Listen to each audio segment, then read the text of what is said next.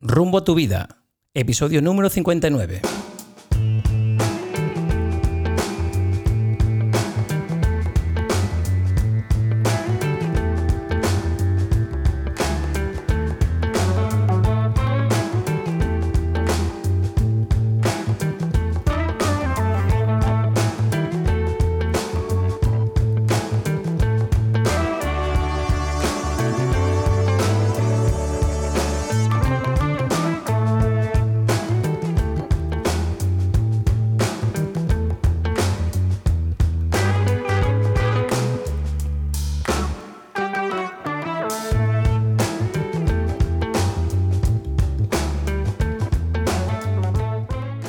¿Qué tal amigos? Y bienvenidos a un nuevo episodio de Rumbo a tu vida.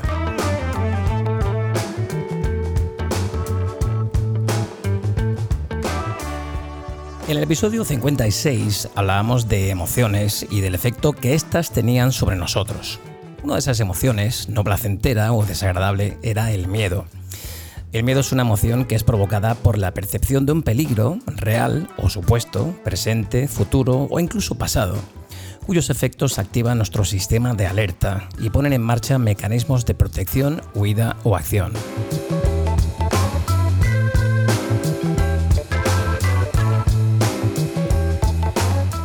El miedo nos permite prever y valorar riesgos. ¿A qué tenemos miedo? ¿A fracasar? ¿A equivocarnos? ¿A la soledad? ¿A la enfermedad? ¿Quizás a la muerte?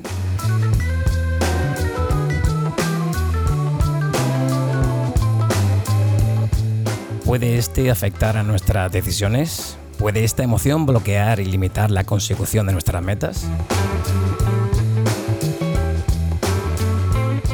¿Te has parado a pensar qué tipo de miedo está presente en tu vida o si este está interfiriendo en la consecución de tus objetivos? Saber afrontar el miedo Saber afrontar el miedo te permitirá poner en marcha estrategias de cambio de un modo más específico y eficaz. Para conocer el origen del miedo, el por qué se hace presente en nuestra vida y de qué forma nos puede ayudar, hoy los micrófonos de Rumbo a tu vida se abren y ponen voz a dos coaches quienes nos van a ilustrar y enseñar a gestionar de mejor forma esta emoción desagradable o incómoda. Javier Ariza es un coach personal y empresarial, facilitador de un curso de milagros, formador de coaches y entrenador mental y emocional. Don Javier Ariza, muy buenos días. Ahora, muy buenos días. ¿Qué tal estás? Muy bien, la verdad que... Un poquito acalorados esta mañana, ¿no? Acalorado, pero tranquilo. Muchas gracias por venir. También contamos con la presencia de Juan Carlos Beltrán. Es un coach, educador, ingeniero, facilitador de un curso de milagros y formador. Nos enseña a comunicar lo que necesitamos expresar. Don Juan Carlos Beltrán, muy buenos días. Muy buenos días. Encantadísimo ¿Qué tal estás? De, encontrarme de nuevo contigo y con mi hermano Javi. Encantado de teneros aquí en video podcast, como podéis comprobar, aquí a la audiencia, video formato video podcast. Bueno, pues si os parece, chicos, dice la neurociencia que el miedo es esa emoción, esa, me salió esto, ¿no? Es esa emoción que se convierte en un sentimiento. Los seres humanos nos encontramos en la eterna búsqueda por entender cómo funciona la mente, queriendo entender además las emociones. Fijaros lo complejo que es esto. El término emoción se refiere a un movimiento o impulso, aquello que te lleva hacia algo, es decir, sentir la motivación de hacer algo. Y yo os pregunto, chicos, ¿a qué tenemos miedo? Juan Carlos, ¿a qué tenemos miedo? Pues, en mi opinión, tenemos miedo a ser lo que realmente somos. O dicho de otra manera, eh, nuestro ego tiene miedo a ser lo que realmente somos y la base de nuestro miedo está fundamental principalmente en toda la identificación, autoidentificación autoconcepción de eh, esa imagen egoica, limitada, física que tenemos de nosotros mismos. Es una consecuencia de no tener ni idea de quiénes somos y pensar que somos este cuerpo. Casi nada, ¿eh? Ahí te queda. Casi nada, audiencia, ¿eh? Qué forma de empezar. Don Javier Ariza, ¿a qué tenemos miedo nosotros? ¿A qué tienes miedo tú? Hace un ratito hablamos de, miedos. Pues para mí tenemos miedo a confiar en la vida y a ser libre. Miedo a ser libres. ¿Qué nos impide ser libres? Nuestros propios pensamientos. Nuestra necesidad de querer controlar, anticiparnos a lo que va a suceder. Y, y el no entrar en un estado en el que realmente no somos conscientes de que solo existe lo que está sucediendo ahora, ¿no? Y, y, parece como que si nos anticipamos contándonos lo que va a pasar o lo que desearíamos que pasara, parece como que, que ahí ganamos en seguridad, cuando es justo al revés, entramos más en una vida de desconfianza y de, y de protegernos de algo que puede ocurrir, un, algo de no sé qué, de no sé cuándo. Incertidumbre, ¿no? Sí, exactamente. Ahora que os tengo, chicos, eh, ¿cuáles dirías que son los miedos más frecuentes? Miedo a la soledad, al abandono, al futuro, a la muerte, al qué dirán. Miedo a no ser alguien, miedo a no ser importante, miedo a no, a no ser querido, a no ser reconocido, a ser insignificante y principalmente miedo a permitirte soñar a lo grande. Yo todavía tengo grabada a fuego aquella frase mítica suya que dijo de somos junkies de la aprobación ajena. Totalmente. ¿Y por qué somos junkies de la aprobación ajena?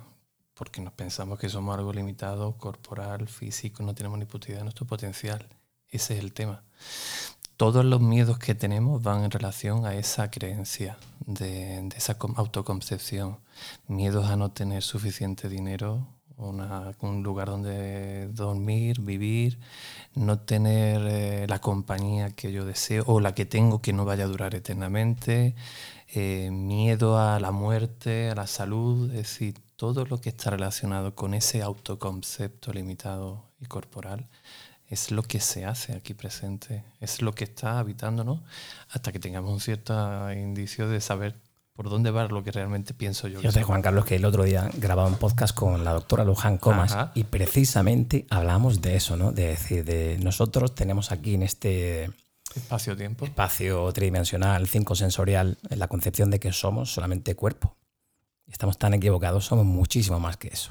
Y ahora no lo podéis comentar aquí en el, en el podcast. Eh, ¿Cómo podemos aprender a gestionar todos estos miedos que tenemos? Para mí es fundamental es la quietud. Quiero decir, el principal fruto de los miedos viene de la mente, de los pensamientos. Si tú aquietas tu mente, la mayoría de tus miedos van a desaparecer. Es decir, si tú eres capaz de tener una rutina meditativa, si eres capaz de aquietarte, si eres capaz de entrar en presencia, muy pocos miedos te van a atacar. Aparte de eso, pues hay muchísimas técnicas, generar los químicos adecuados en tu cuerpo haciendo ejercicio, eh, durmiendo, relacionándote, socializando, hablando de tus problemas. Hay muchísimas formas de, quitar los miedos, pero para mí la más importante es la quietud, entrar en calma, entrar en estado meditativo, estar en presencia, porque ahí la mente se acaba, la mente se queda súper chiquitita. No tengo el altavoz que está todo el día ahí dándome caña con lo que le dé la gana a mi, a mi, a mi ego. Contarme la historia que él quiera inquietud se va. Mm, estoy totalmente de acuerdo con, Juan Carlos que traer el miedo a la presencia es disolverlo, porque este solo, solo existe en, un futuro. O coge el pasado y usa el presente como lanzadera para proyectarse al futuro y contarnos lo que, que, lo que nos pasó no puede volver a pasar. También como para mí sería como mm, redefinir el miedo, es decir, cambiarle el significado. El miedo puede ser un freno o un motor. Puede ser un enemigo o un aliado. Totalmente. Entonces hay que saber distinguir qué me está diciendo el miedo en cada momento y qué quiero yo elegir y desde dónde yo quiero elegir. Por ejemplo, si el miedo me está diciendo que tengo miedo a montar una empresa, en realidad no es un freno, es una oportunidad. Y si yo no monto esa empresa, entraré cada vez más en desconfianza conmigo mismo. Y eso se transmutará a, otro, a otros retos más pequeños. Al final no me sentiré libre de decidir qué es lo que realmente quiero hacer. Porque el miedo siempre me está diciendo que puede salir mal. Pero el puede no es el va. Es decir, es una hipótesis, pero también, también yo puedo abrirme a descubrir qué pasaría y qué haría si no me relacionase con esa situación desde el miedo, sino que dijese, ok, me han mostrado que por ahí es, pues hacia allá voy. Es decir, gracias, porque ese es el camino que me están mostrando, solo que tengo que estar atento a todo lo que va a pasar ahí. Fíjate que el otro día, eh, perdona eh, Juan Carlos, el otro día hablando con Judith Carrasco, psicóloga y coach, a la cual conocéis ambos, creo, eh, también hablamos sobre esto. ¿no? En psicología, el miedo activa un mecanismo que se llama fight o flight, es decir, lucha o huye. ¿no? Entonces, ¿es cierto eso de que hay que afrontar nuestros miedos como nos dicen o por el contrario hay que hacerlo de forma progresiva? Para mí el miedo, como dice Javi, es una oportunidad brutal. Primero, para conocerte y para quitar los barrotes de tu mente. y para crecer, ¿no? Y para crecer, obviamente. Quiero decir, la, mayor cárcel que tenemos todos es, es, mental, es interna. Y el miedo es el chivato del coche que me está diciendo, aquí pasa algo, por aquí hay algo. Si lo tomamos, como él dice, de un aspecto amable, positivo, es información útil que a mí me viene y yo decido ir hacia allá porque me motiva, porque considero que me va a traer un beneficio, es brutal. Es brutal el utilizar el miedo como una herramienta de crecimiento y de autoconocimiento, expansión y llegar a la libertad. Es decir, los miedos son los barrotes de nuestra cárcel que nos impiden ser completamente libres. La doctora Comas me decía el otro día que el miedo nos ayuda a crecer y que con el miedo aprendemos. Saber gestionarlo está en nuestra mano, ¿no? Y es justo lo que estamos intentando hacer hoy con la audiencia de Rumbo a tu Vida. Eh, Javier, ¿de dónde vienen nuestros miedos o nuestras inseguridades? Pues como siempre de la infancia. Eh, cuando éramos pequeños y no teníamos todavía aprendido el lenguaje ni, ni la sensación espacio-tiempo, éramos aventureros, atrevidos, éramos inocentes y, y no había límites. Nuestros padres, como siempre digo, que lo hicieron lo mejor que pudieron, eh, sus miedos los proyectaron en nosotros. Entonces empezamos a, nacemos en un estado de confianza en la vida, porque nuestro estado natural, en la energía, el ser, es una extensión de la vida, habitando un cuerpo. Estamos en ese estado de confianza y empezamos a escuchar que no hay que confiar, principalmente en nosotros mismos y después lo que nos pueda suceder. Entonces, cuando yo empiezo a escuchar que hay que temerle a la vida, yo empiezo a no comportarme realmente como ya venía haciendo desde que era pequeño, sino que empiezo a protegerme, protegerme de algo que no está sucediendo, pero puede suceder. Entonces, aquí lo que para mí la, la raíz de todo es, tenemos miedo a sentir una emoción. Es una locura. Somos seres emocionales y tenemos miedo a sentir una emoción. Y cuando nos abrimos al espacio de sentir, que ya lo vimos en aquel, en aquel podcast que grabamos, cuando yo me abro a sentir una emoción, la emoción se transforma. ¿En qué? En amor. Entonces, por lo tanto, el miedo no solo es un indicador para conseguir objetivos ahí fuera, sino que es una señal de que hay algo pendiente dentro de mí que no está siendo sentido, que no está siendo atendido, que no está siendo aceptado. Eh, si yo siento miedo cuando tengo miedo, dejo de tenerle miedo a sentir el miedo. Juan Carlos, ¿tú crees que somos conscientes de nuestras propias inseguridades? Yo considero que habitualmente la, la media, la población, la mayoría de la población no es consciente de su miedo. Quiero decir, normalmente nos experimentamos, nos habitamos, eh, no vivenciamos, eh, regidos por unos patrones mentales basados en el miedo, que normalizamos, que creemos que eso es lo normal, que, porque yo vea, yo qué sé, una araña o un tipo de personalidad, eh, tengo que huir y no la utiliza normalmente la población como un, un chivatito diciéndote por qué tiene miedo a esa araña o por qué tiene miedo a esa personalidad. Sí creo eso, creo que la mayoría de la población no es consciente de sus miedos. Somos bastante inconscientes y trabajamos, vivimos, nos vivenciamos en automático. Conforme más nos empezamos a mirar hacia adentro, más nos autoconocemos, más empezamos a estar en presencia, ahí es cuando empezamos a saber, a tener cierta conciencia de, de, los miedos, sobre todo los que están en la superficie, porque aún, siendo aún teniendo cierta conciencia de uno mismo, los que están en el subconsciente... Miedos escondidos hay, ¿no? Como decía Javi, ¿no? desde, pequeños. Javier, ¿y cómo puede eh, ayudarnos en todo esto a la hora de afrontar nuestros miedos el, el autoconocimiento? Como dice eh, Juan Carlos, el reconocer cómo sentimos, pensamos, actuamos. A, mí me ha venido una pregunta y me gustaría hacértela a ti. ¿Crees que hay que.? Cuidado, eh, me, da, miedo, ¿eh? Cuidado, cuidado. entonces por ahí, ¿eh? No me invites, coño. no me pongan estos compromisos. Así es la madre, ¿eh? ¿Crees que, hay, ¿Crees que hay que aprender a vivir con miedo o a vivir sin miedo? Yo creo que, como decía anteriormente, el miedo es aprendizaje.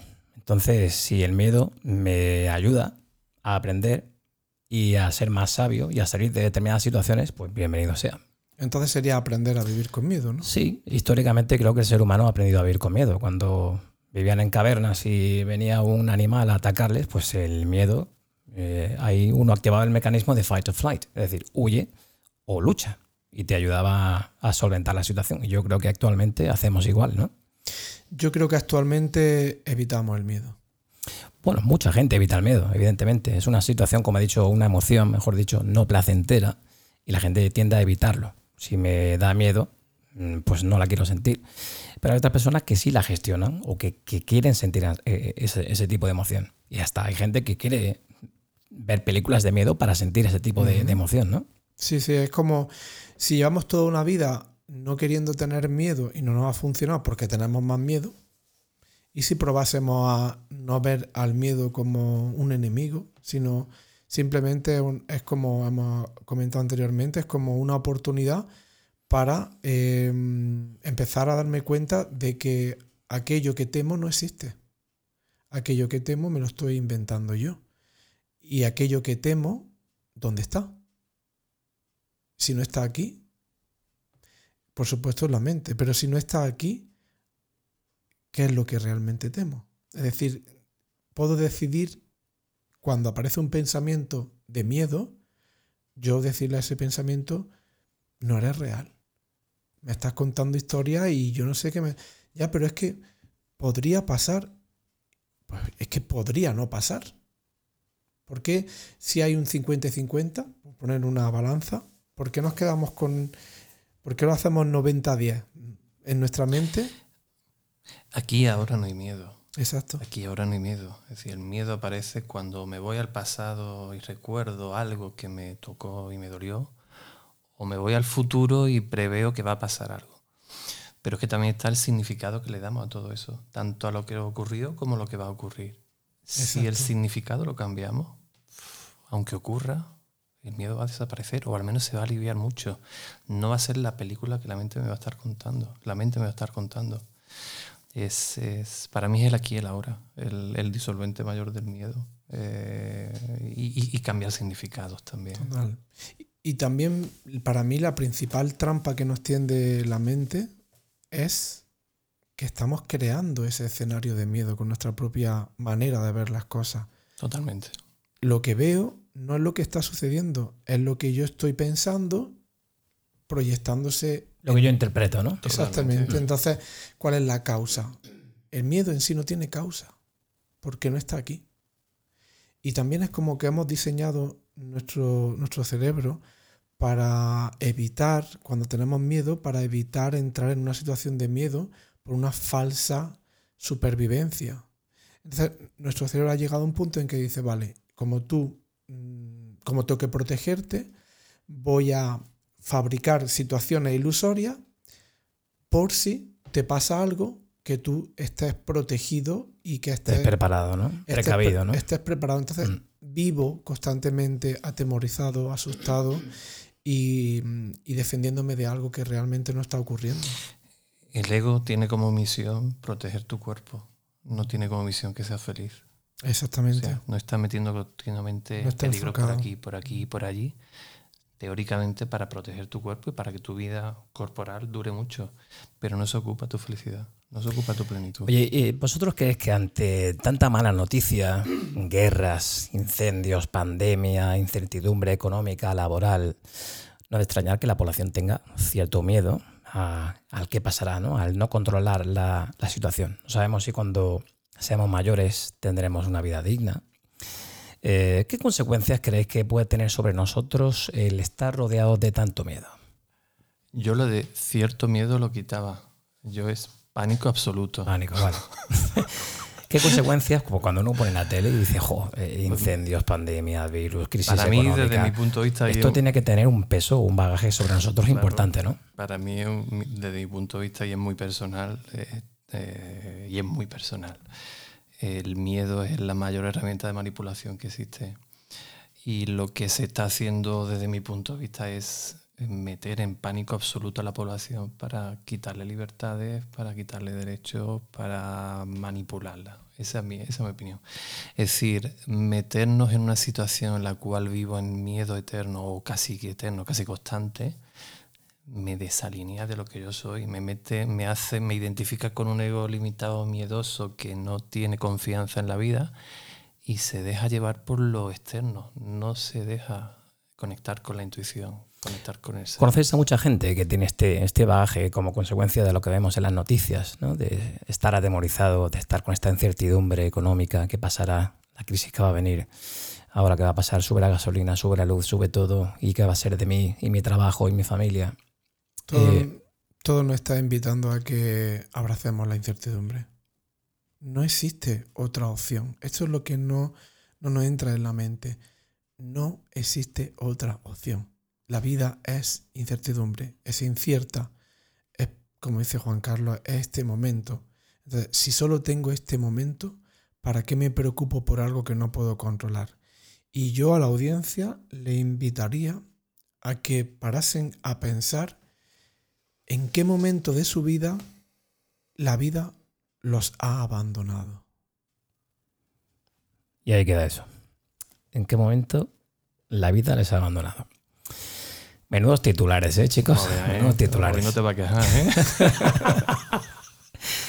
chicos, tenemos tensión, angustia, impaciencia, apuro, culpa, vergüenza, temores de toda clase, preocupación exagerada, obsesiones, miedo a enfermar, a morir, cansancio físico y mental. Son solo algunos de los síntomas que nos acompañan de modo casi permanente, ¿no? Y si pertenecemos al, al amplio círculo de personas que habita o que sufren de ansiedad. Casi todos conocemos los efectos que la tensión y el continuo estrés tienen sobre nosotros, pero ¿qué podemos hacer chicos cuando estas preocupaciones ya se convierten como algo cotidiano de nuestro día a día? Entrenar la mente. ¿Y eso cómo se hace? Bueno, primeramente asesorándote de alguien que ya esté practicando aquello que tú quieres conseguir. Eh, nos formamos en todo. Eh, eh, nos matriculamos en cosas para especializarnos en algo y no nos, no nos especializamos y no nos formamos en el arte de vivir, es para mí una incoherencia brutal. Pues acercándote a una persona en la que tú veas que esa persona ya está consiguiendo lo que tú deseas. Si tú, si tú ves a una persona que está relativamente en paz, que es positiva, oye, ¿y cómo lo haces? Entreno mi mente. ¿Y cómo se hace eso? vente y prueba un día a ver qué sucede. Principalmente la herramienta más poderosa que existe en nuestra experiencia humana es la respiración consciente que se llama meditación. Cuando yo empiezo a meditar, obtengo muchísimos beneficios para mi organismo y para mi estado mental y emocional. Cuando yo uso la respiración como un mecanismo recurrente, no solo cuando tengo una emoción, mm. sino cuando estoy parado en, un supermercado, cuando estoy parado en un semáforo, lo que me sucede es arrastrado por mi respiración y disuelto en el lugar desde donde procedió. Es decir, yo tengo un pensamiento de miedo, lo respiro y se marcha.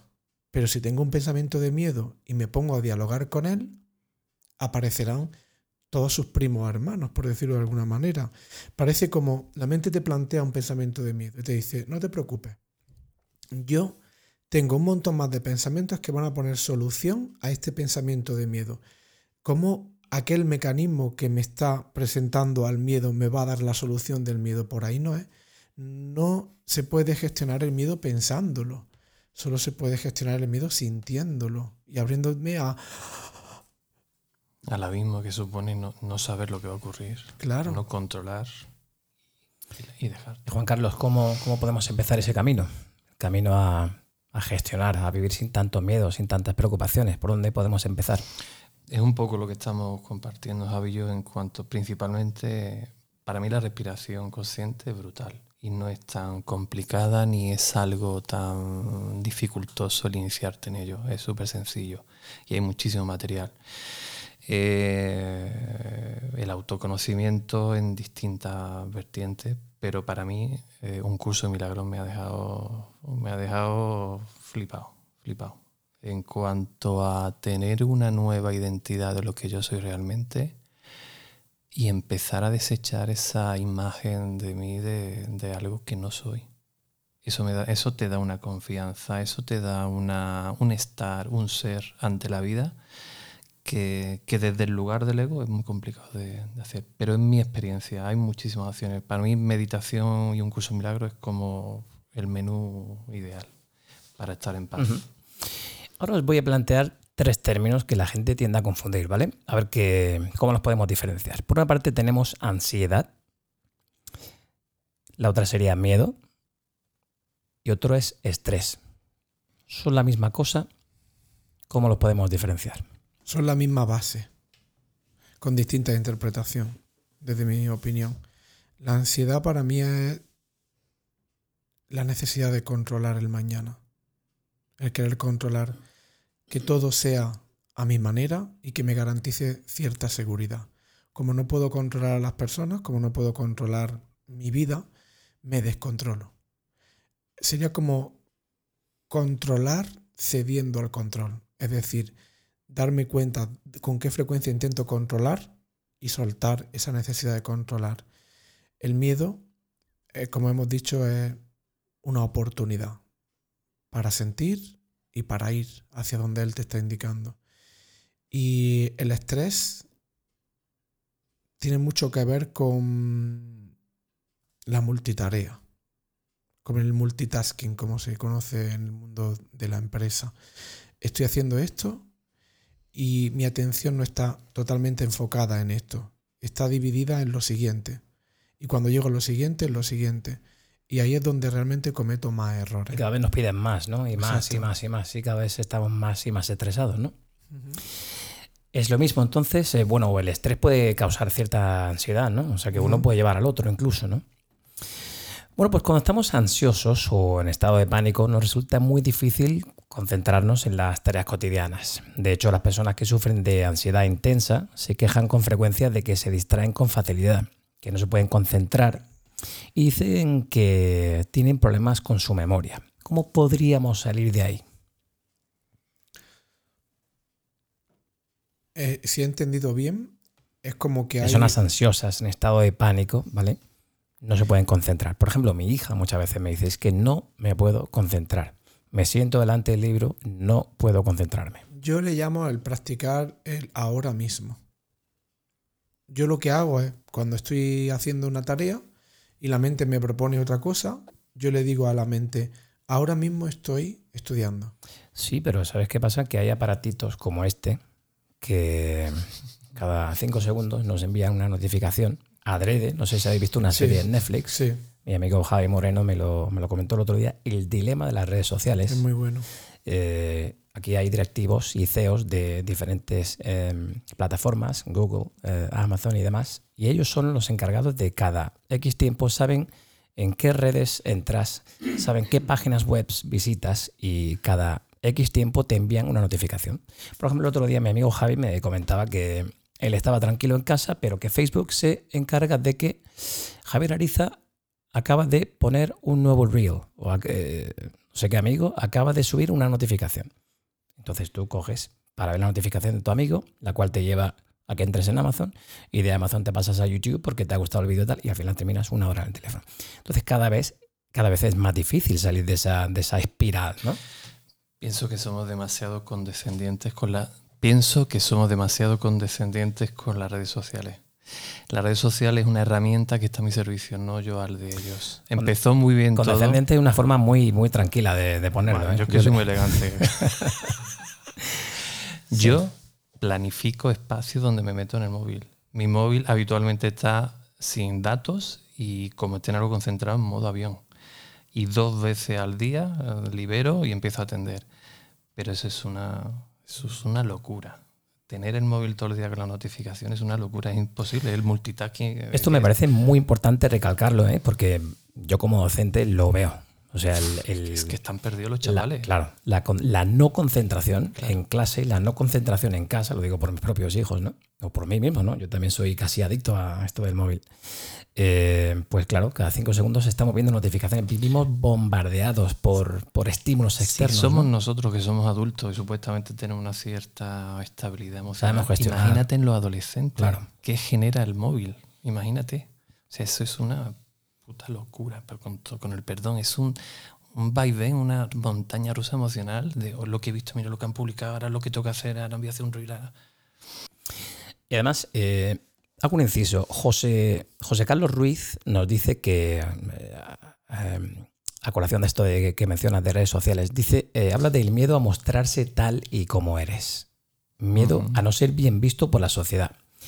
¿Tenemos miedo a ser nosotros mismos? Por eso creamos un avatar que no coincide con nuestro yo real en redes sociales. Bueno, a mí me gustaría hacer un inciso con respecto al tema que habéis mencionado. El melón que hemos abierto antes. Sí, es que me ha venido como una idea. La única manera de salir de ahí es autocuestionándote, haciéndote preguntas. Por ejemplo, cuando yo estoy consumiendo el teléfono y estoy media hora y no me he dado ni cuenta, yo invito a la audiencia a que se pregunten cómo me siento ahora. Y sí o sí sientes que has perdido energía. Sí o sí sientes que no te encuentras en un estado de paz. ¿Por qué?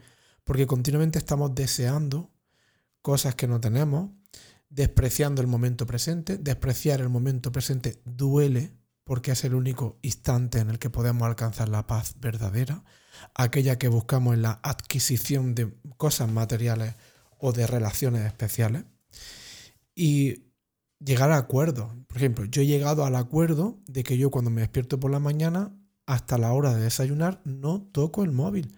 Porque estoy en un estado de que me acabo de despertar, le, le doy la orden a mi cuerpo de que acabo, quiero empezar el día y lo primero que hace el ego es, por favor, dame mis chucherías favoritas, dame mis chucherías, puedo, puedo, puedo. Claro. Ese chute de reconocimiento, ¿no? De, aprobación, ¿no? Tengo 12 globitos rojos en una aplicación verde. ¿Quién será? ¿Quién me dirá? Abro la aplicación y ningún mensaje me interesa y me enfado.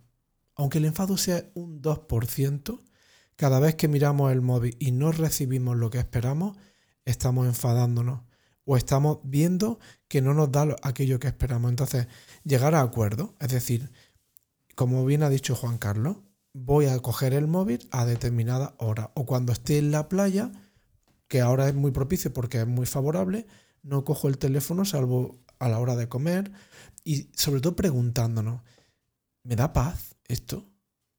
¿Cuál es el precio que estoy pagando por estar continuamente buscando un estímulo que me dé placer para que luego me lleve al dolor y cuando siento dolor busque otro estímulo que me vuelva a llevar al placer y así estamos dándole vueltas continuamente el placer, dolor, dolor, placer. Realmente por eso hay tanta tensión emocional en nosotros. Porque como estamos todo el tiempo perdiendo nuestra energía que recargamos por la noche para dormir, cualquier cosa del exterior saltamos como, como, como avispa y picamos en eso. Entonces, bueno, quería hacer esa aclaración. Y bueno, aprovechando ya que te tengo aquí con micro abierto, ¿tú crees que tenemos, como yo decía antes, miedo a mostrarnos tal y como somos? Por supuestísimo. O por el contrario, por eso, esa es la razón por la que creamos ese, como decía Javi, mi amigo Javi Moreno, eh, ese avatar irreal en redes sociales, ese yo perfecto en redes sociales. Pues a mí hay una pregunta que me impactó mucho en, en uno de los cursos que fui a ver de Sergi Torres fue en el Pirineo catalán, en un retiro. Yo estaba escuchándolo a él en una conferencia y de repente se hizo un silencio y él hizo una pregunta que te invitaba a que dejases que la pregunta calase en ti, que profundizase en esa pregunta. Y la voy a lanzar, si os parece bien. Él estaba hablando y de repente preguntó, ¿estás siendo completamente tú?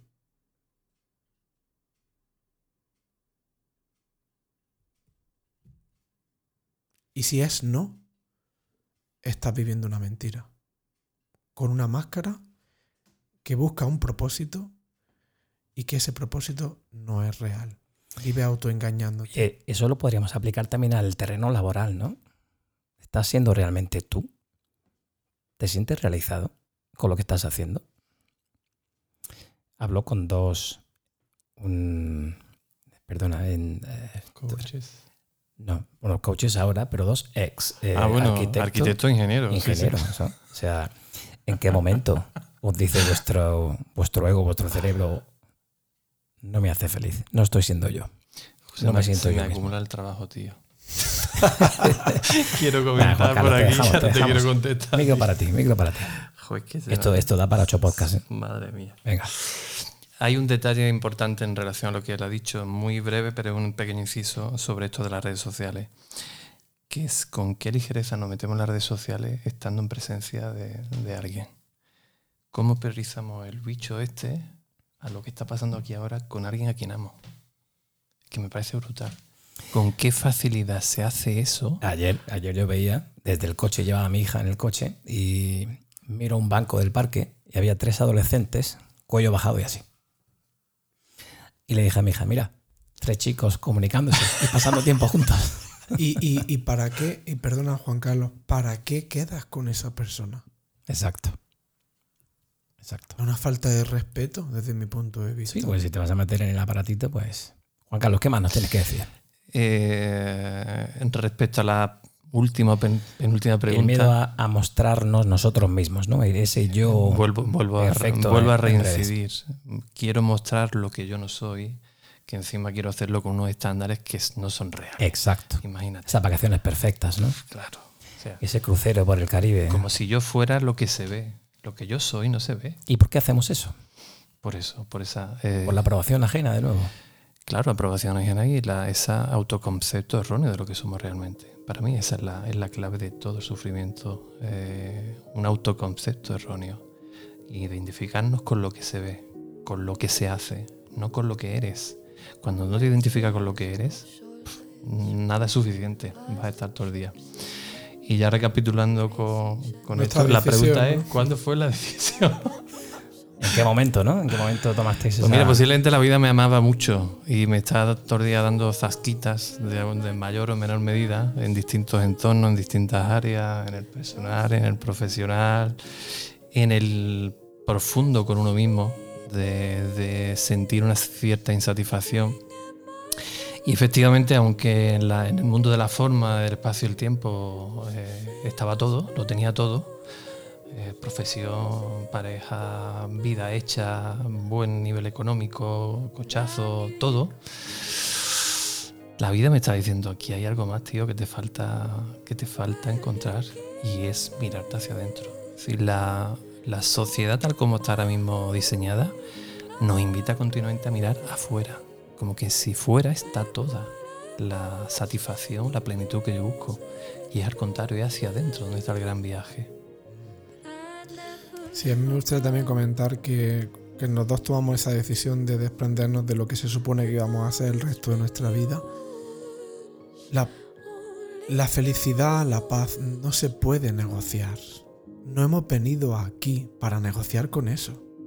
Cuando yo estaba trabajando en la construcción, un trabajo muy digno y, seguramente muy bueno para muchas personas, pero para mí no era porque yo tenía que hacer un esfuerzo cada mañana en irme a trabajar. Si lo que hago lo estoy haciendo desde el esfuerzo, estoy eh, siendo empujado por el miedo a hacer algo que realmente no quiero hacer. ¿Qué haría si no tuviese miedo? Esa es la pregunta que yo me hice cuando dejé la obra. Javi, ¿tú eres feliz aquí? No, no se negocia.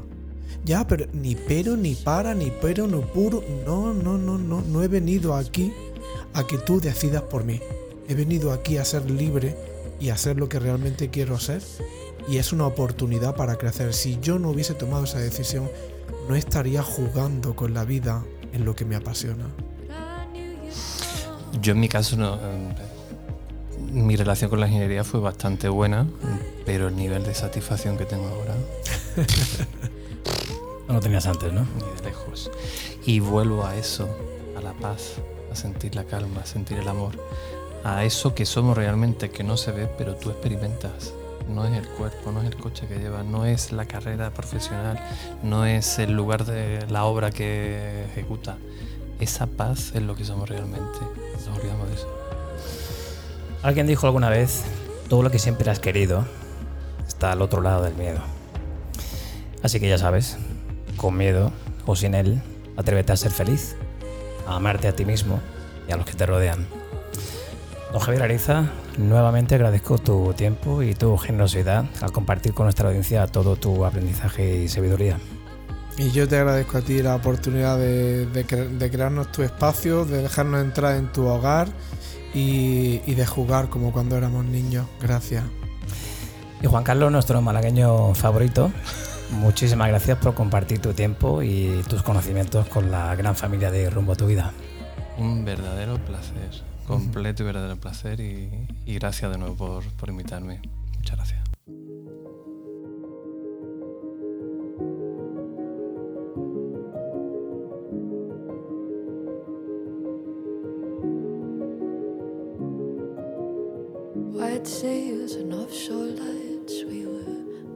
Ahí dejamos otra apasionante charla con invitados que son puro amor. Un auténtico lujo tenerles aquí. Una charla en torno a nuestros miedos y a cómo nos bloquean o ayudan, dependiendo de cómo los gestionemos. He de reconocer que de cada conversación me llevo aprendizaje. Espero que vosotros también disfrutéis de los episodios tanto como yo lo hago. Ya sabéis que podéis seguirnos en redes sociales y si dejáis una reseña o valoración, eso ayudará a que nuestro podcast siga creciendo poco a poco. Mientras tanto, os mando un beso enorme a todos. Sed felices.